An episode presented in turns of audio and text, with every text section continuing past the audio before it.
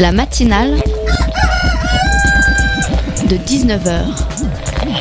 Et bah, c'est une émission qui parle de société, politique, euh, Culture alternative. On va aussi parler de sport, euh, de gens dans la rue. et l'actualité en règle générale. On va peut-être parler des corbeilles à linge pas en osier d'Auvergne. voilà, il y aura, il y aura des invités. Des sociologues, des invités chercheurs. Les invités ne diront que des choses intelligentes. Ça va peut-être s'étriper un peu de temps en temps, mais La matinale de 19h, du lundi au jeudi jusqu'à 20h sur Radio Campus Paris. Ils envahissent nos téléphones et occupent notre esprit dans tous nos moments d'ennui du quotidien. Je parle bien sûr des jeux mobiles. Que vous soyez plutôt Candy Crush ou Clash of Clans, les Sims Mobile, PUBG ou Farmville, vous en avez forcément quelques-uns sur votre téléphone. C'est une industrie fructueuse qui n'en finit pas de fleurir. Alors, comment marche ce système auquel nous participons tous? Comment les éditeurs qui vous proposent des jeux gratuits se payent-ils? Je vous invite à y réfléchir car non, rien n'est gratuit, rien. Je vous invite surtout à y penser lorsque vous acceptez en vitesse les conditions d'utilisation d'une application pour pouvoir jouer. Vendent-ils vos données Ont-ils accès à votre caméra même lorsque vous ne jouez pas, mais que l'application est en arrière-plan toujours ouverte Ont-ils accès à votre liste de contacts, à vos documents Bref, autant de flou qui laisse une marge de manœuvre aux éditeurs pour trouver un moyen de se financer grâce à vous, car, soyons logiques, pour vendre et se payer, une entreprise a besoin d'un produit et d'un client auquel le vendre. Si vous ne payez pas alors, qu'êtes-vous Le client ou le produit? Et dans ce cas, qui est le client? Je reprendrai cette magnifique métaphore à propos des utilisateurs de Facebook euh, fomentés par Tristan Nito, un ancien employé de Mozilla. Tel le fermier et la vache, la vache est nourrie, logée et soignée gratuitement par le fermier, mais le vrai client du fermier, ce sont le boucher et Lactalis. Sur ces belles paroles réjouissantes, je vous laisse méditer. Tout de suite, on va parler de belles initiatives franciliennes sommaires.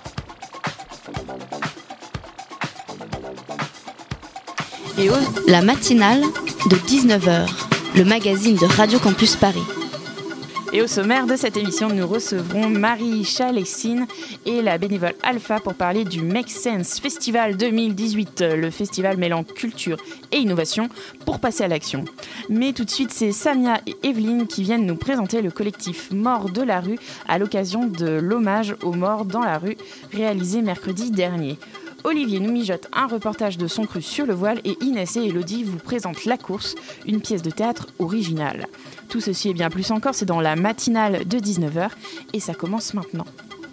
Vivre à la rue, on en crève, 30 ans de on meurt en moins. 30 ans avant les autres. hein. Donc Ils on meurt en moyenne à 49 ans, alors qu'un un homme Le normal en France meurt à Les Morts de 119 la ans. rue.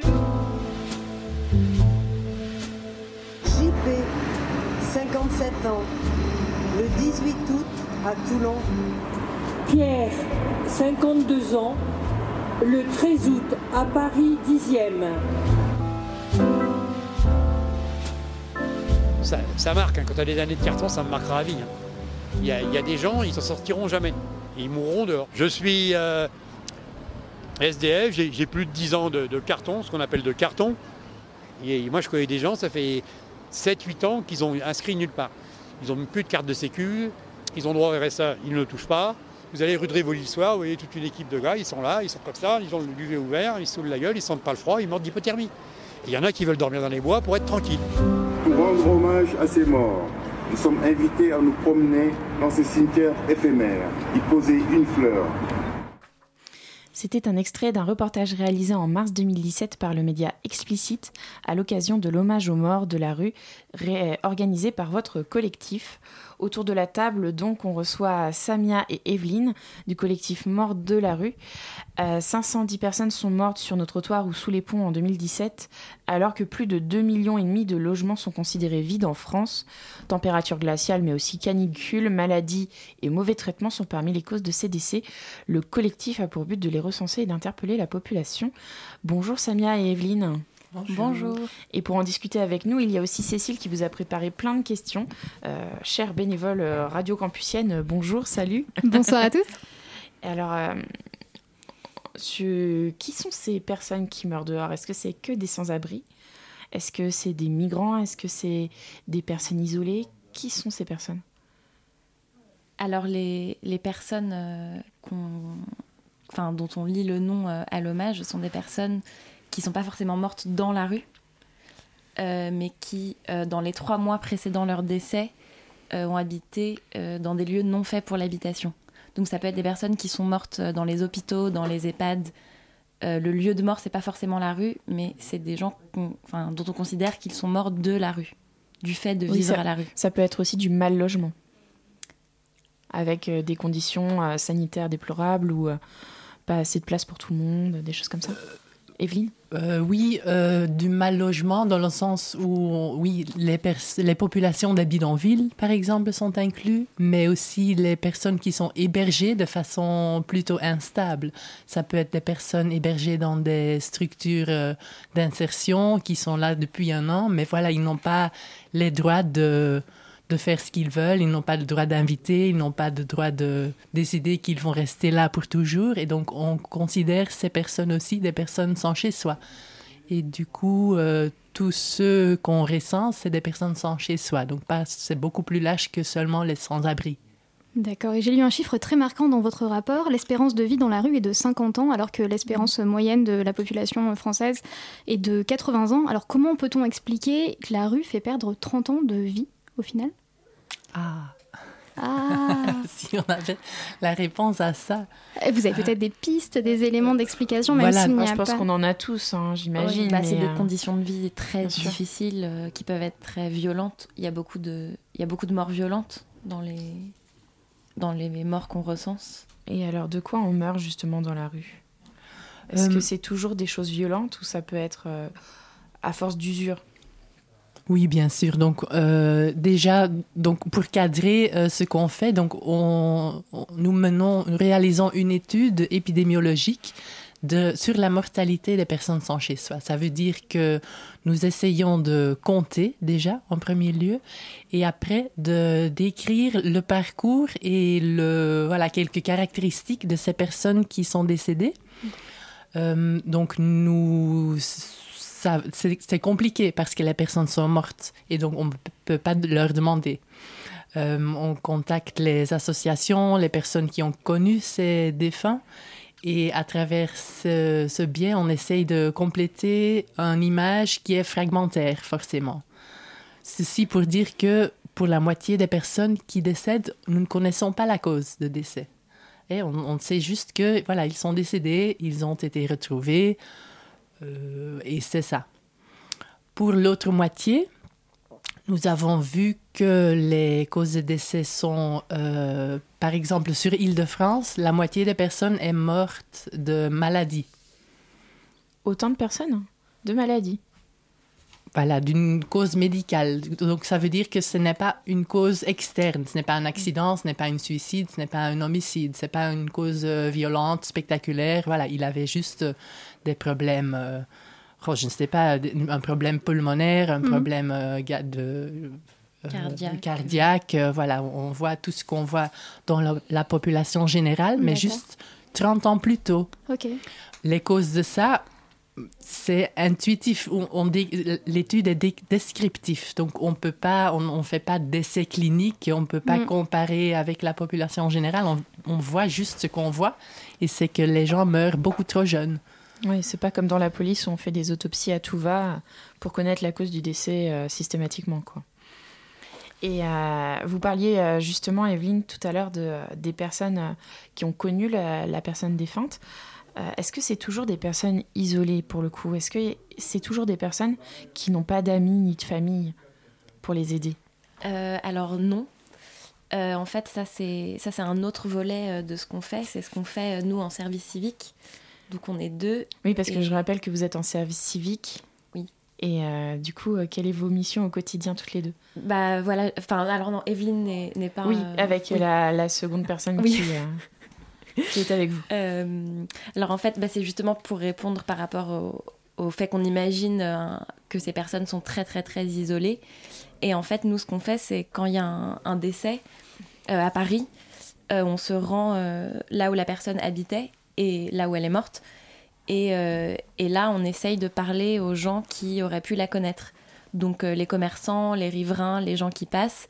Et en fait, très souvent, on se rend compte que bah, finalement, il y a beaucoup de gens qui connaissaient la personne. Et des gens qui ont plutôt envie d'en parler. Euh, pas, ils racontent pas forcément des choses spectaculaires, mais on se rend compte que bah, en fait, tous les jours, il y avait un lien.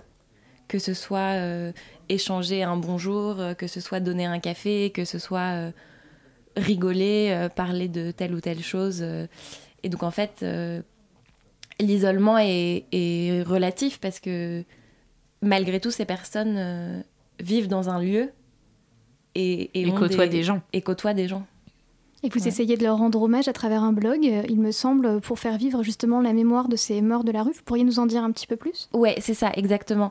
En fait, euh, à partir des conversations qu'on a eues avec ces riverains, ces commerçants, ces amis, euh, amis qui peuvent aussi être d'autres personnes de la rue, ça c'est très souvent le cas, mais pas uniquement.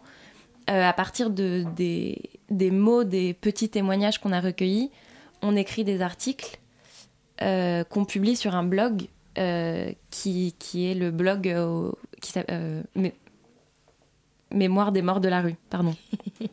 Petit trou de mémoire. Euh, voilà. Et voilà, donc c'est vraiment à partir de la parole euh, de ceux qui les ont connus de diverses manières. Et alors vous, vous faites partie d'un collectif. Euh, vous intervenez une fois que la personne est, est décédée, malheureusement. Euh, comment la société gère-t-elle ces morts? Est-ce qu'il y a un service de pompe funèbre? Est-ce que on cherche au moins les personnes pour les, les personnes qui les connaissaient? Pour les prévenir, leur demander si elles veulent euh, bah, payer les pompes funèbres, tout ça. Enfin, il y a aussi euh, plein de choses à gérer quand quelqu'un meurt. Ouais, bah ça en fait c'est le c'est une des actions du collectif de d'essayer de retrouver les proches, les amis, de prévenir parce que euh, on sait pas forcément en fait quand on connaît quelqu'un qui est à la rue et que et que il ou elle n'est plus là, euh, on sait pas forcément que cette personne est décédée. Oui, on savait pas forcément qu'elle était à la rue aussi, j'imagine. Ah oui, vous voulez dire oui pour, la, pour la- les proches ou la famille, par exemple. c'est Oui, ça. ça, c'est vrai aussi. Oui. Euh, donc c'est vrai que le collectif euh, a aussi une action qui consiste à prévenir la famille et les proches, Euh, parce qu'évidemment ces personnes peuvent avoir de la famille, Mm. et, et ensuite à les accompagner dans les démarches, euh, notamment pour, pour que les, les obsèques soient prises en charge par la ville de Paris. D'accord. Oui, il y a un système mis en place pour justement euh, tra- traiter ces morts. C'est malheureux à dire, mais pour que quelqu'un puisse s'en occuper. Ouais, il y a une, une prise en charge euh, de la ville en fait. Et les actions du collectif, donc, c'est d'accompagner effectivement les morts, enfin, dans euh, ce travail de mémoire, d'accompagner les proches, les familles, mais aussi, je crois, d'interpeller un peu les pouvoirs publics pour qu'il y ait une prise de conscience à un niveau plus général. Ouais, c'est ça, tout à fait. Et donc, euh, le fait d'interpeller, c'est à la fois euh, à travers l'hommage annuel et, euh, et à travers la publication de, de l'enquête dénombrer et décrire, qui est donc l'enquête dont vous parlez, Evelyne. Et oui. Et oui, Evelyne, parce que vous, vous êtes euh, chargée de l'enquête, du coup. Euh, comment on est venu vous chercher? Est-ce que vous faisiez déjà partie du collectif? Euh, donc, cette étude qui est plutôt, bon, on peut le considérer un observatoire sur la mortalité, euh, elle, est, elle est en cours depuis plusieurs années, je ne sais pas précisément combien d'années, et au début c'était un peu artisanal, où on, on comptait tout ce que, tous, les décès qu'on venait à savoir, euh, un fichier Excel, euh, quelques caractéristiques, quelques infos de base.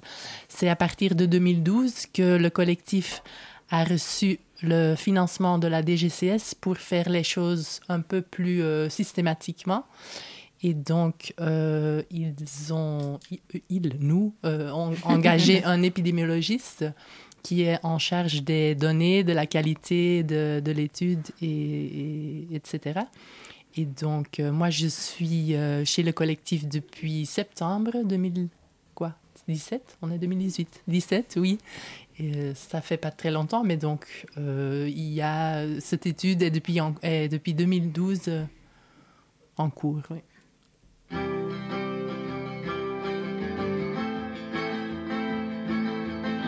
Oh Belleville, Belleville, Belleville, grand jardin d'Éden, belvédère fébrile, Belleville, Belleville, Belleville, Belleville, Belleville, Belleville. Oh Belleville, Belleville, Belleville, heureusement tu es belle car tu es ville, ce désert calme et tranquille. Belleville, Belleville, Belleville, et tu donnes l'amour de ceux qui n'ont pas d'amour à ceux qui n'ont plus d'amour. Et moi j'ai besoin d'amour. Oh belle ville, belle ville, belle ville. Heureusement tu es belle car tu es ville. Et c'est ainsi tu n'es guère civile. Tant de langues s'en mêlent, la vie facile n'est pas si facile. tirer des ficelles, à un fil d'étain, à une étincelle, à une paillette autour des yeux, des statues de sel qui se vendent à des croisements, qui se vendent à l'amour,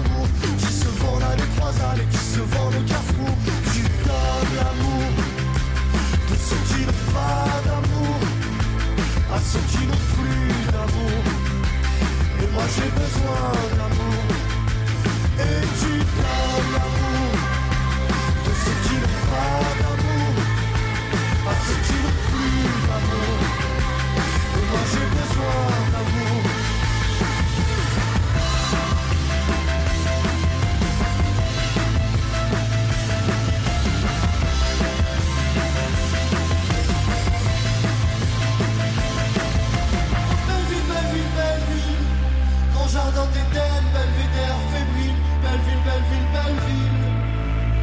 belle ville, belle ville, belle ville. Oh belle ville, belle ville, belle ville, tu as la vie devant toi et moi je n'ai que toi qui n'es qu'une putain de ville, putain de ville, lumière, brillant de mille feux, de mille éclairs, de millions d'ampoules fragiles, de fils d'étain, d'étincelles et de paillettes autour des yeux, des statues de sel. Et aujourd'hui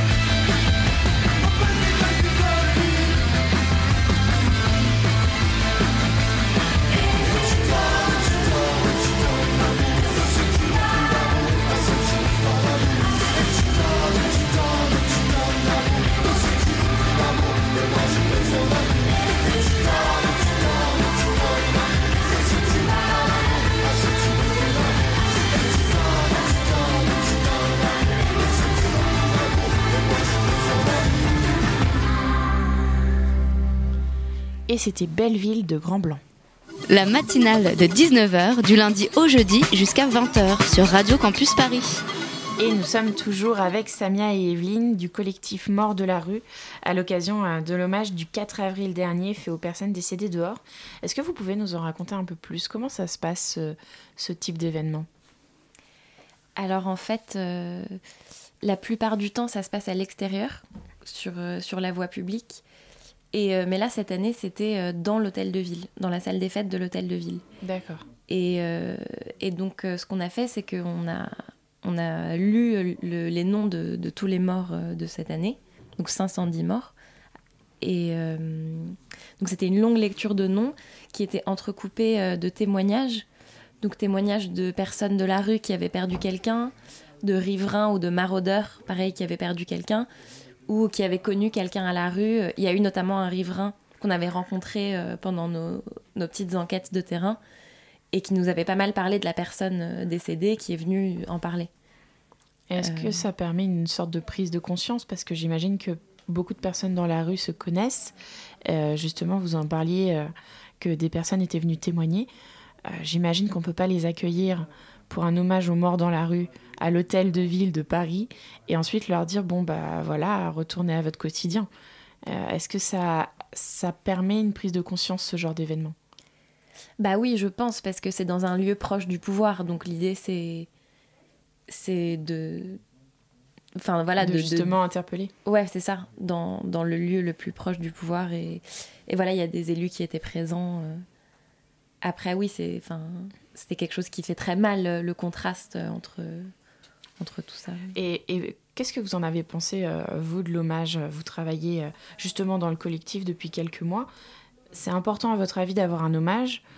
Ou est-ce que ça a un, un aspect, euh, certains diront que c'est presque un aspect hypocrite parce que c'est leur, leur réserver une journée alors que justement on n'a rien fait pour eux et tous les ans c'est la même chose, il y a encore des morts? Qu'est-ce que vous en pensez, vous? Bah après, c'est, enfin, c'est pas le gouvernement qui organise cet hommage. Oui, bien sûr. Donc c'est pas le l'instance qui ne fait pas assez qui organise l'hommage. Euh, c'est euh, voilà, c'est une association qui justement essaye de montrer qu'il n'y a pas assez qui est fait. Bien sûr. Euh, voilà, je sais pas si ça vous paraît être une réponse Non, ça se tient. Si, si, oui. Euh, je me posais une question aussi sur le fait que vous ayez dénombré 510 morts dans la rue en 2017. Mais comment on fait pour dénombrer, en fait, ces, pour comptabiliser euh, ces morts-là? Est-ce que est-ce que c'est un chiffre qui euh, vous semble peut-être euh, ben, pas, pas pertinent par rapport à la situation euh, des gens qui vivent dans la rue? Est-ce que c'est difficile aussi de se rendre compte eh bien, du nombre de décès? Comment ça fonctionne euh, quand, euh, Est-ce que c'est systématique Vous êtes euh, informé euh, par, euh, sais pas, le, SAMU qui est intervenu Ou est-ce que c'est vous qui allez à la pêche aux informations grâce à un réseau que vous avez pu établir au fur et à mesure dans les quartiers dans lesquels vous travaillez? C'est une très bonne question. En fait, euh, donc oui, 510 morts, déjà, c'est sûr et certain une, sous-estimation. Il y en a beaucoup plus. On ne sait pas combien, parce que justement, il n'y a pas un système de recueil de cette info systématique. Il n'y a pas d'information qui est obligatoire. Cette information n'est pas euh, signalée de façon obligatoire par euh, les médecins qui écrivent le certificat de décès, etc. Donc, nous pouvons dénombrer ces décès grâce au signalement des personnes qui, euh, bon, je ne sais pas si on peut dire qui découvrent le décès ou qui sont au courant d'un décès. Voilà, il y a les deux cas. Ça peuvent être des associations qui travaillent avec des personnes sans domicile, des maraudeurs, des, euh, euh, des centres d'hébergement. Aussi les personnes du 115 dans certains départements. On a un très bon, décès- de- très bon lien, pardon. Euh, parfois la police, euh, les hôpitaux. Donc il y a tout un tas d'acteurs qui font ces signalements parce qu'ils connaissent le collectif et ils trouvent euh, utile le travail que nous faisons. Ils trouvent aussi important que les personnes qui sont décédées ne soient pas oubliées et qui ne soient pas décédées comme ça. Et alors, il y a une vidéo qui a fait parler d'elle il y a quelques années, je ne sais pas si vous l'aviez vue. On voit un homme feindre de s'évanouir dans la rue. C'est un comédien. La première fois, il est en costard et la deuxième fois, il est en habit euh, de sans-abri, euh, si on peut dire qu'il y a un habit de sans-abri. Mais en tout cas, il est mal habillé, on sent qu'il a traîné longtemps dehors. La première fois, il y a- une foule de gens qui réagissent pour l'aider, et la seconde fois, il n'y a personne qui bouge. Elle avait fait pas mal, elle avait été assez virale cette euh, vidéo euh, sur Facebook et le reste des réseaux sociaux. Et les gens passaient à côté sans le voir, alors qu'il était là quasi mort. Euh, comment vous expliquez ces deux réactions? Est-ce qu'il n'y a pas l'instinct de survie qui parle? Est-ce que les gens ont peur de tomber malade D'avoir quelqu'un de fou en face d'eux? Est-ce que c'est du dégoût? C'est quoi le problème? Ou alors les personnes voient qu'ils vont peut-être euh, gagner quelque chose à aider la première personne Je pense qu'il y a une forme de peur de de l'autre? Ouais, parce que l'autre est, est- je sais pas, euh, doit paraître si différent. Euh, je je sais pas si j'ai plus d'explications que, que vous pour euh, pour ça. Pour Oui, ça, parce que c'est Il y a pas aussi des gens qui d'explication, appellent. finalement. hein. Il y a aussi des gens qui Oui, tout n'est pas perdu. Oui. Enfin, la preuve, c'est que nous, on- parfois, on est alertés de ces décès. non, je veux dire, parfois, il y a des, des passants qui nous alertent des décès et qui ont appelé le SAMU. Et... Evelyne Oui, euh, je ne sais pas, je pense que moi j'ai autant d'expérience avec ça que vous, c'est vraiment intuitif. Je pense que, effectivement, comme Samy a dit, il y a les deux. Il y a des gens qui, qui se créent vraiment un lien avec quelqu'un qui vit en bas de chez eux, dans l'immeuble, ce qui est. ah, Ça doit être difficile aussi à vivre. Je n'ai pas la solution. Euh, Cette personne qui. euh, qui, qui vit dans l'immeuble n'a pas la solution pour aider la... C'est, c'est une problématique très compliquée. Après, c'est vrai que euh, dans la population générale, j'imagine qu'il y ait un certain... euh, une rigidité, un- une peur vraiment parce que c'est inconnu, on ne sait pas ce que ça va donner. Peut-être la personne est ivre, peut-être il y a des drogues, il y a beaucoup d'images dans la tête de tout le monde qui ne sont pas forcément vraies. Surtout que la principale chose, me semble-t-il, euh, dont les sans-abri sont en demande, c'est au final euh, une relation humaine, un échange avant tout, plus, que euh, finalement une couverture, euh, un kit euh, d'hygiène ou euh, de la nourriture. J'ai beaucoup entendu dire que ben, c'était cette, cette anonymisation des sans-abri qui était la plus difficile à vivre parce que effectivement, comme dans, dans le cas qui était cité précédemment, eh bien, il n'existe plus aux yeux de la société et que quelque part c'était ça le, plus difficile à admettre de perdre, de perdre un statut. Est-ce que c'est quelque chose que vous entendez dans les, témoignages, dans les, recueils de, des gens qui côtoient euh, les SDF Bah, après, enfin, c'est difficile de répondre parce qu'on n'est pas nous-mêmes dans cette situation. Après, j'imagine, oui, que c'est terriblement difficile euh, de se sentir anonyme. Après, finalement, nous, ce qu'on a, ce qu'on a remarqué dans nos enquêtes, c'est que bah, il y avait beaucoup plus de liens sociaux, amicaux que ce qu'on imaginait. Donc ça part euh, quand même. Enfin, euh, Je ouais. dis pas que, que tout est rose et qu'ils ont tous, enfin, que toutes ces personnes ont beaucoup d'amis, mais enfin, quand même, il y a. Oui, il y a une sorte de solidarité qui se crée. euh, Ouais, de, de inévitablement. contact, d'échange, du fait de se côtoyer tous les jours. Et... Et alors concrètement, euh, qu'est-ce qu'on peut faire pour euh, la personne sans abri qu'on croise tous les jours, à part lui donner euh, une petite pièce et, euh, et de la nourriture Et avant qu'il passe par votre collectif, est-ce euh, il y a des associations avec lesquelles vous travaillez pour euh, avant d'en arriver là? Bah oui, il y, a- il y a beaucoup d'associations. Euh, après, euh, c- ce, qui est, ce qui est préconisé, c'est de voir avec la personne si elle a déjà contacté le 115, euh, d'essayer de le faire si c'est pas le cas. Bon, c'est vraiment pas évident. hein, mais- Le 115, c'est quoi? C'est les pompiers C'est euh, C'est le, c'est c'est le le SAMU. SAMU social. D'accord. Oui, je, je- je pense avant tout, il faut voir avec la personne. Je pense la première chose, c'est dire bonjour et faire exister la personne. Après, la personne aura droit de redire bonjour ou pas. Voilà, c'est son choix aussi. Peut-être vous le faites. euh, bref. Régulièrement. Et- exactement.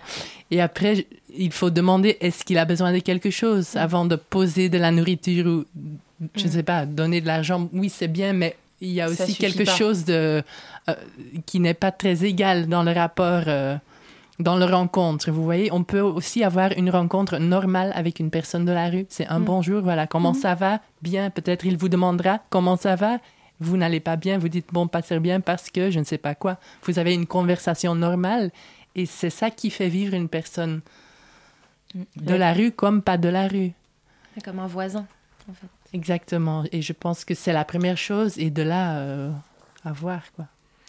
Merci beaucoup en tout cas Samia et Evelyne de nous avoir parlé euh, justement à l'occasion de l'hommage du 4 avril.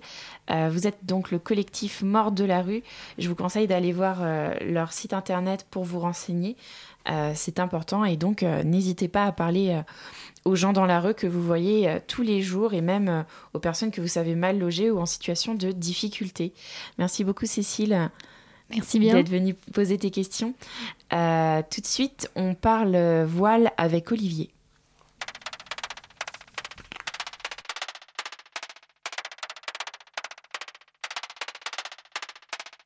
We all know somebody in our circles that embodies selfishness to its fullest. She has no motherfucking shame. She is cutthroat and envious from toe up. But she will never admit it though. She's by your side every single day, smiling at you, but wishing, praying for your downfall. But guess what, Myth thing? You got it all wrong. Cause I figured you out from the beginning. Whatever, whatever, whatever she gets, it's never, it's never enough. Whatever, whatever, whatever whatever,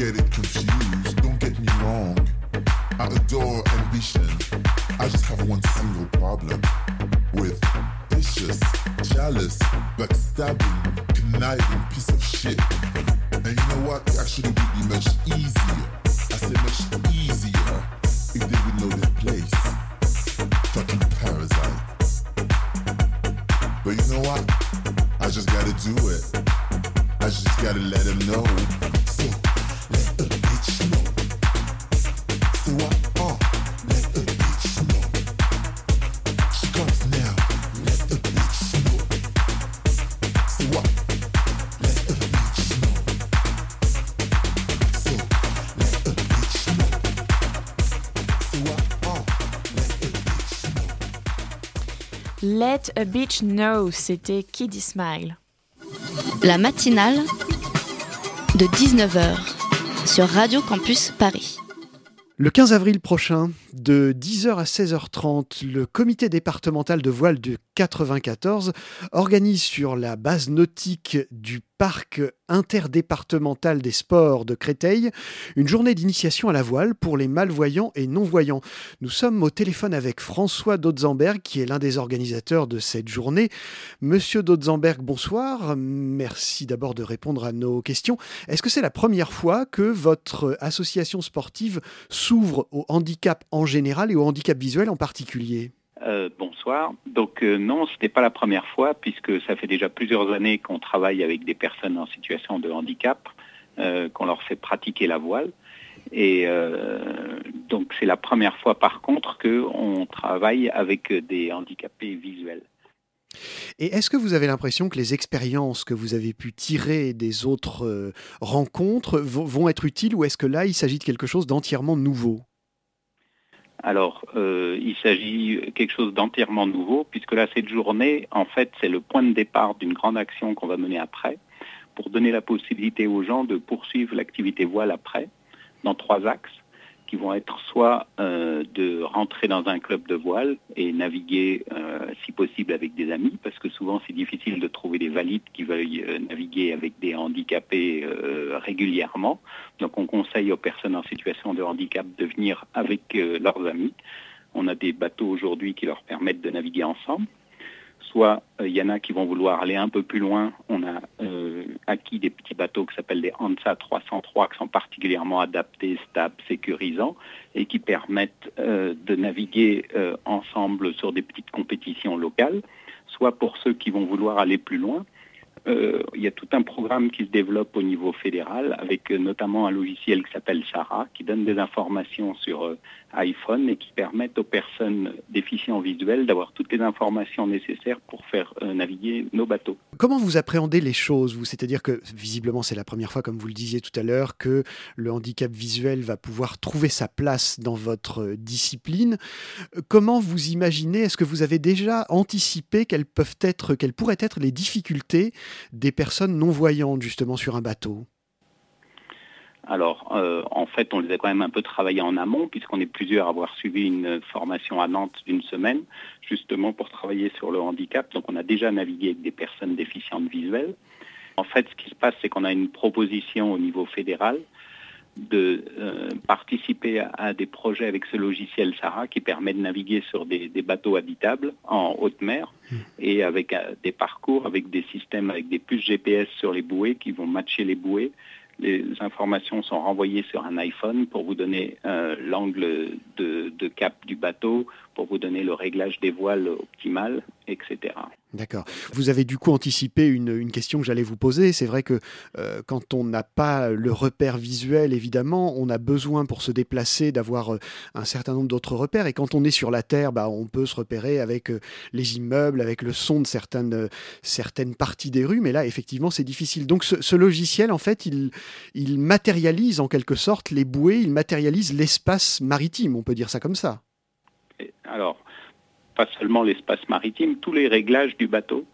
En fait, d'être déficient visuel, c'est pas un, handicap en voile, parce que c'est un sport où il y a tellement de sensations qui rentrent en jeu que euh, au niveau du vent, au niveau de l'assiette du bateau, au niveau de la sensation des voiles, euh, c'est très important de se concentrer là-dessus. Et des fois, quand on voit, euh, on perd de la concentration Et euh, c'est pour ça qu'aujourd'hui, nos compétiteurs, un jour ou l'autre, on va leur bander les yeux pour leur apprendre justement à, à se concentrer sur ces repères que sentent les personnes non-voyantes et ce qui leur permet de naviguer de manière beaucoup plus performante. Eh ben, on pourra le, on pourra le tester, en tout cas, euh, celles et ceux qui le souhaiteront. On rappelle quand même que la journée est gratuite, hein, il faut le, le signaler, cette journée d'initiation.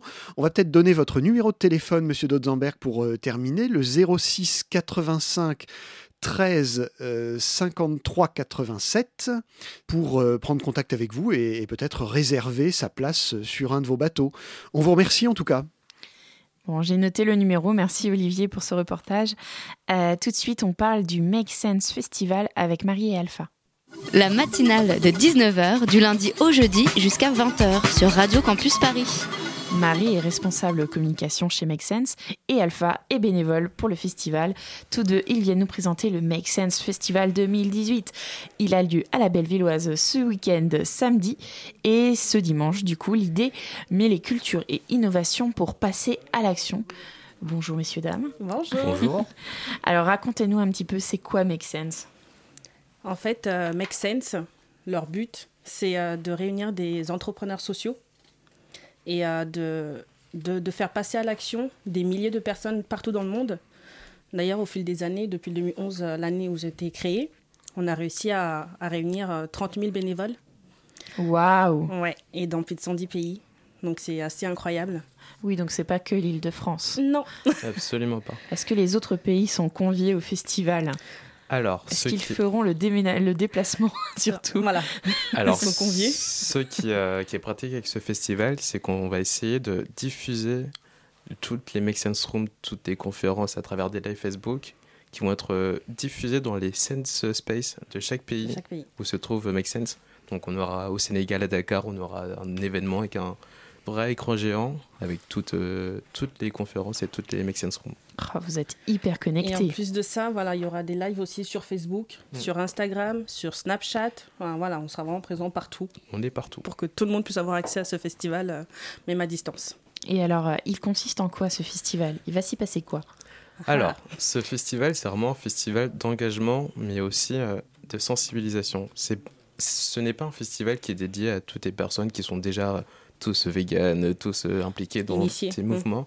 C'est vraiment... euh, Est-ce qu'on a le droit quand même d'avoir déjà fait le tri sélectif ou... euh Évidemment. je Ah, pense que oui. Je pense que oui. mais après, ce, qu'on cherche avec ce festival, c'est vraiment essayer de, d'impliquer chacun à son échelle et, euh, et à sa propre mesure ce qu'il a envie d'emmener euh, dans son quotidien, ce qu'il a envie d'apporter pour euh, la société euh, qui l'entoure euh, autour de lui. En fait, c'est vraiment donner des outils aux personnes pour qu'elles puissent passer à l'action. Mm. Pour qu'elles sachent que, ben, voilà, s'il y a une personne dans ma rue qui a besoin d'aide, qu'est-ce qu'il y a pour que je puisse l'aider et qu'est-ce que je peux faire pour l'aider? Et oui, on en parlait dans, le premier, dans la première euh, partie de l'émission. Euh, juste pour vous euh, donner une idée, parce que c'est quand même aussi dans une ambiance euh, tout à fait festive. festive, euh, je vais vous lire un petit bout du teaser quand même qui est sur Facebook, vous allez rigoler. Euh, tu voudrais aider les réfugiés, mais tu ne sais pas comment faire. Les vidéos d'ours polaires mourants te dépriment et tu te sens impuissant. La malbouffe du supermarché t'en a marre, mais tu ne sais pas où aller. Snapchat, c'est ton dada. Mais sais-tu que ton téléphone te permet aussi d'aider les autres? Qui C'est qui a inventé ça? On n'est pas au courant. euh, Non, Marie, mais on sait que on a c'est une vous. vraie équipe qui, euh, qui essaie d'apporter sa touche fun au festival. De... C'est vraiment festif, on va vraiment s'éclater. Ça va être. Même dans les conférences, dans les Make Sense Room, on Mm. invite des personnalités qui, euh, qui font rire à travers les réseaux sociaux. Qui, euh, c'est vraiment de l'anti-conférence, quoi. Exactement, c'est vraiment essayer de- d'adapter euh, ce type d'engagement, ce festival à, à tout le monde et euh, faire en sorte que chacun puisse trouver sa voie dedans. Et alors parlons d'engagement, puisque c'est ça le sujet. Vous traitez de quatre thèmes principaux pendant le ça. festival. Le changement climatique, Mm. donc euh, les ours polaires, euh, l'accueil des migrants, euh, donc les, les, aider les réfugiés, tu sais pas comment faire, l'inclusion numérique avec Snapchat, euh, votre dada, et l'alimentation avec la malbouffe de supermarché. Euh, Comment est-ce que vous les avez choisis, du coup, ces quatre axes? C'est les quatre axes de Make Sense au quotidien ou En cette fois-ci c'était la priorité? En fait, si vous voulez, on suit le calendrier de l'ONU. Ah Voilà. Et ben voilà. Donc du coup, c'était très naturel que qu'on ait choisi ces quatre thèmes-là pour cette année. Et puis, si ça se trouve, l'année prochaine, ce sera d'autres thèmes. On espère que qu'on pourra le faire euh, l'année prochaine aussi. Mm. Mais ce sont vraiment des thèmes universels et euh, des thèmes qui peuvent vraiment toucher tout le monde. Ouais. On Bien parle sûr. de savoir mieux s'alimenter, bien manger. Le réchauffement climatique est une cause quand même euh, Qui touche tout le assez, monde, hein, tous les pays. assez importante euh, dans le monde, dans la société dans laquelle on vit aujourd'hui. Le numérique pour tous et les migrants. Enfin, c'est vraiment des thèmes que qu'on touche tous les jours, qui, euh, C'est des thèmes qui d'actualité. importent exactement.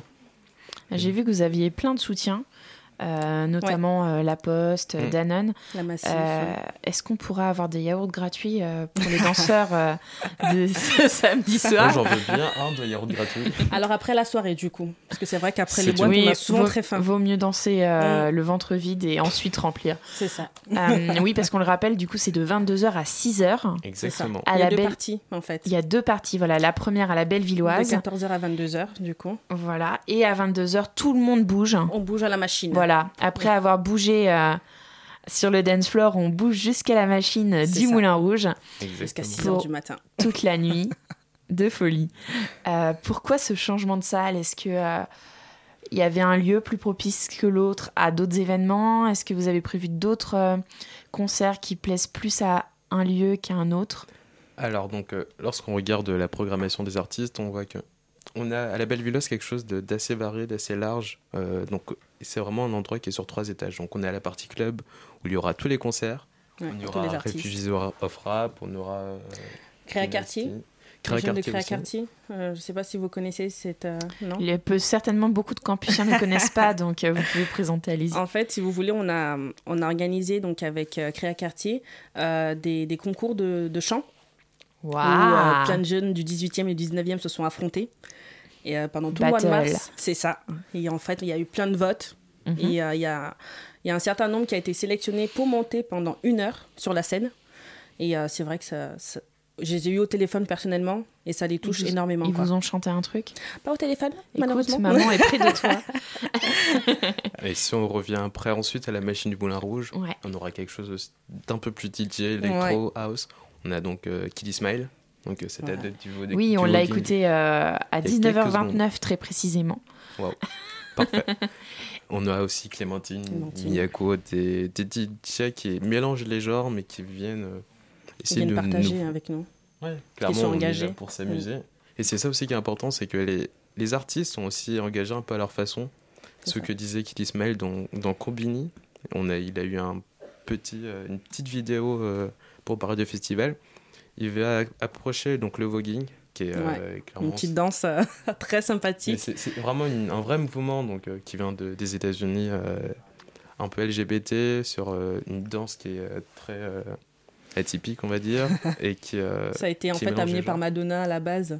Exactement. Et du coup, euh, c'est vrai que la, commu- que la communauté euh, LGBT s'est appropriée ce- cette danse et il, euh, il le fait très bien. quoi. Je vais- moi, j'ai été impressionnée personnellement. Et Kitty Smile euh, va clairement dire que ces, ces valeurs du voguing se retrouvent dans les valeurs du festival.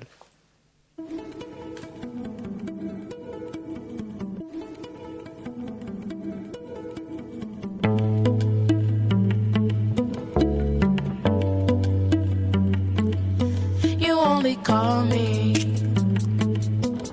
when you need something. I need to be free.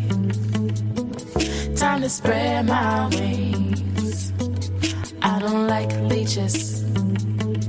All that nonsense, gon' get back with ya. Don't got time for snitches. You're pulling me down, but you was my sister. My strings propagate through space and time, here and there at the same time. In dimensions and basic rhyme, you ain't gotta be mad. Look my flight path. Never feeling lonely, only gliding, flying. Always being constantly reminded. Time is running up, don't waste your luck, sucker. This is my life, don't mix that up. This is my light, don't block the sun. This is my seat, can't you tell? This is my time, don't waste it up. This is my land, not for sale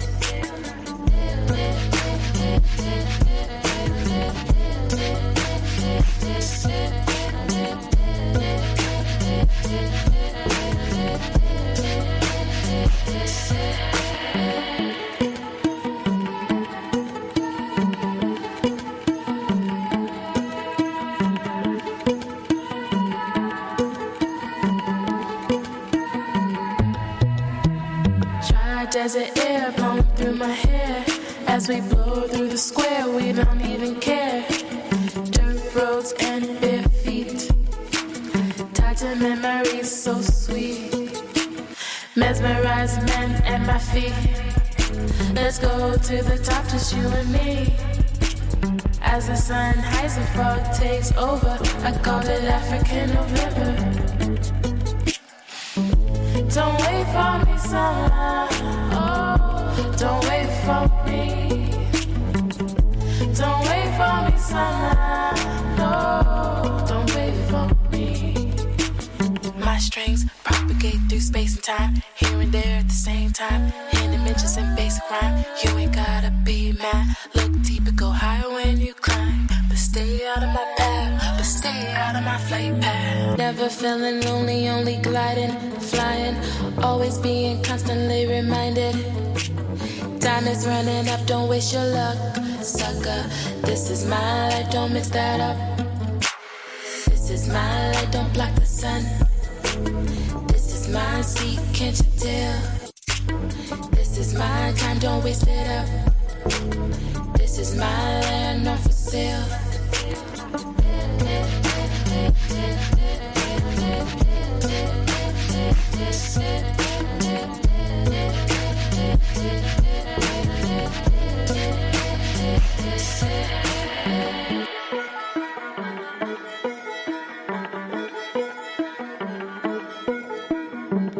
Ah, c'est violon.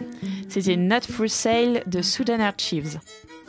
La matinale de 19h sur Radio Campus Paris. Et nous sommes toujours avec Marie et Alpha qui nous présentent le Make Sense Festival. Euh, qui a eu l'idée euh, de créer euh, le festival de Make Sense Est-ce qu'il y avait un but derrière tout ça Euh, Sensibiliser les gens, recruter des bénévoles Make Sense? Alors,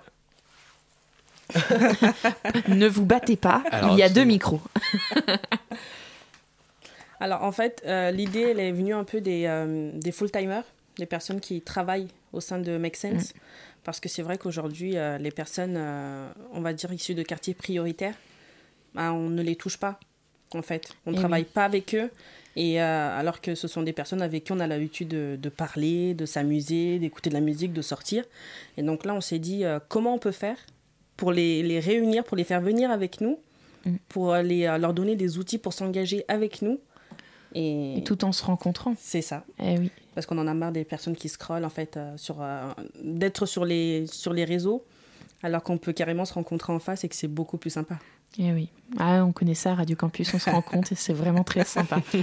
Euh, Qu'est-ce que tu en penses, Alpha? Tu voulais prendre la parole. Euh, bah, un peu comme Marie disait, euh, si vous regardez encore sur Combini, donc euh, sur la page Facebook de Combini, on a une interview de- d'un des fondateurs de Make Sense, Vincent Edjuk, qui, euh, qui va repartir sur un peu la création de Make Sense et qui montre en quoi le festival est aussi important parce que c'est vraiment essayer de toucher tout le monde et que chacun arrive avec euh, son engagement personnel et euh, ce qu'il a envie de, de montrer euh, et de changer autour de lui. Oui, et puis de se donner un petit peu des outils, parler entre soi. euh, alors, toi, tu fais comment pour ta litière pour chat, pour qu'elle soit bio? Euh, Moi, j'utilise plutôt tel type de nourriture. Et c'est pour ça. C'est ça. Et c'est pour ça. Parfaite transition, parce qu'au festival, Ah. on, a, on a plus de 50 ateliers par de nombreuses associations et intervenants.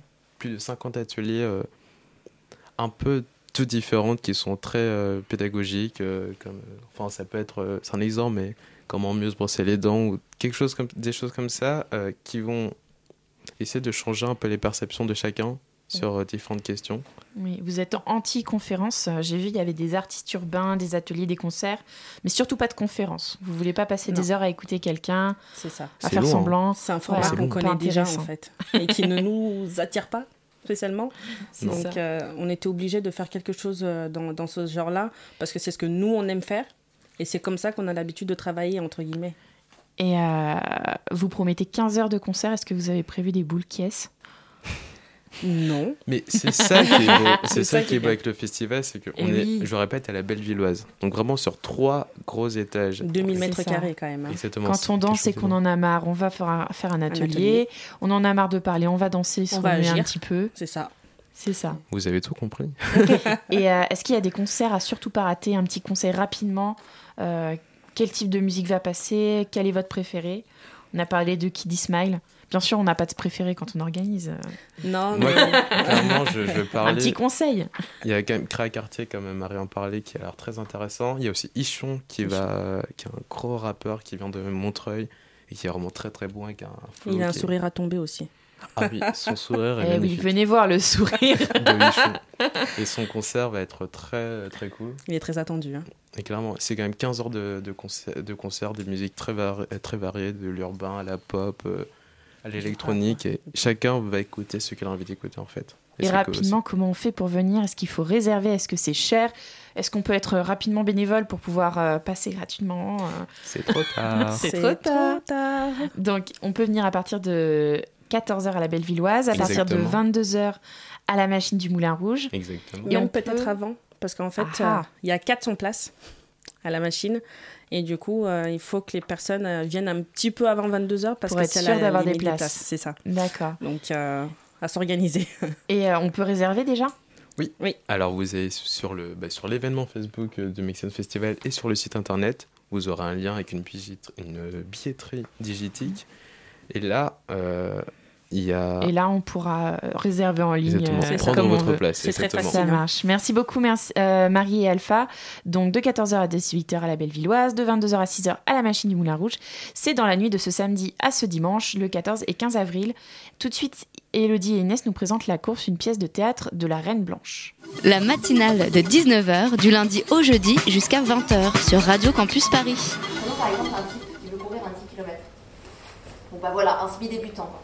Il va commencer par taper quoi Un 2 km et puis un 5 km et ainsi de suite, à son rythme, jusqu'à atteindre son objectif premier, en l'occurrence 10. Bon. Bien évidemment, le mec au départ, eh ben, il en chie un max. Ah bah il court comme une larve. hein. On est tous passés par là. Mais avant toute théorie en la matière, il faut bien se représenter la joie que c'est de, bah, réaliser un objectif, quoi. D'accomplir son projet. Ah bon, on se sent vachement bien. Enfin, vachement mieux, quoi. Ce que je veux dire par là, c'est que le type qui a fini par faire 10 km, eh ben, il va vouloir réaliser plus. Après deux ans de travail et une résidence à Bonlieu, scène nationale d'Annecy, la compagnie Désirade présente actuellement au Théâtre de la Reine Blanche sa troisième création. Intitulée La course, la pièce ne traite pas tout à fait de la course à pied, mais plus de la confiscation de la course comme outil de management. Valérian Guillaume, auteur et metteur en scène de La course. C'est un texte sur la course à pied, mais pas que, puisque ça interroge euh, plusieurs thématiques euh, sur notre société, euh, sur euh, la vitesse au travail, la vitesse dans la vie en général, et de voir comment on peut traduire cette vitesse-là justement au, au plateau. Et on a essayé de filer une métaphore entre l'acteur qui serait d'une certaine façon le propre coureur de sa parole, quoi, qui- qui courrait le texte, qui serait marathonien du verbe, entre guillemets. À l'endroit. À l'endroit, À l'endroit, sur la ligne, toujours debout, ne pas défaillir, ça défile, toujours tout droit, je suis une championne, je continue, je ne peux, je ne dois pas, je ne dois pas m'arrêter, impossible, parce que pas le temps de, pas le temps, et tenir, je veux dire maintenir le cap, 3. Sur scène, un homme et une femme dont les destins se croisent. Deux personnages solitaires qui ont trouvé refuge dans la course à pied, symbole selon eux de l'accomplissement de soi. Mais la pièce cherche avant tout à donner à voir la pression sociale qui se cache derrière ce loisir, à savoir l'injonction à la discipline et à la performance.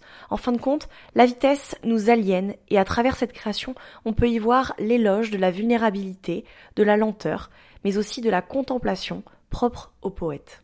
Nous, on ne fait pas un théâtre documentaire, on fait vraiment un théâtre euh, qui s'amuse avec le réel.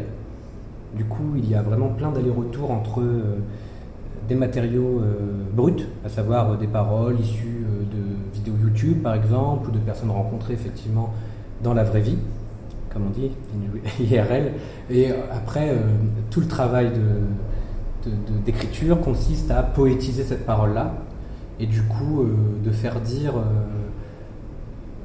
De, faire parler l'au-delà de la parole, c'est-à-dire de, montrer un peu ce qu'il y a derrière les mots et de montrer aussi que même euh, le personnage le plus, euh, euh, comment dire, trivial peut avoir le droit à la poésie lui aussi, quoi, et qu'il y a toujours un, envers à, à cette parole-là. Je cours, je m'échappe, et quand je cours, j'échappe, je retarde le printemps et le désir de toi. Je cours, quand ma tête, la nuit, le jour devient un poids, m'en vient la nécessité de faire les matins à l'envers. À l'envers de qui? À l'envers de toi, à l'envers de moi. Ça, et ce 7h07 de l'après-midi qui me zigouille, qui me désespère. Alors bien sûr, oui, bien sûr, oui.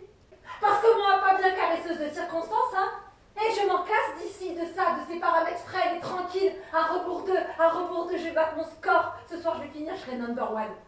Et c'était un son réalisé et monté par Elodie et Inès de la rédaction de Radio Campus Paris. Vous pouvez retrouver l'actualité de la compagnie Désirade sur leur page Facebook Désirade avec un S. La matinale, c'est fini. Retrouvez l'émission en podcast et en rediffusion sur radiocampusparis.org à 13h demain. Merci aux invités, Marie, Alpha, Samia et Elvin. Euh, je rappelle qu'il y a 50% pour les étudiants qui vont au Make Sense Festival ce week-end, donc n'hésitez pas à aller sur la page Facebook. Merci à tous les bénévoles pour leur participation. À suivre sur Radio Campus et Extérieur Nuit. Euh, ça promet, restez bien accrochés. On vous envoie vos meilleures ondes. C'était la matinale de 19h. À très vite sur Radio Campus Paris.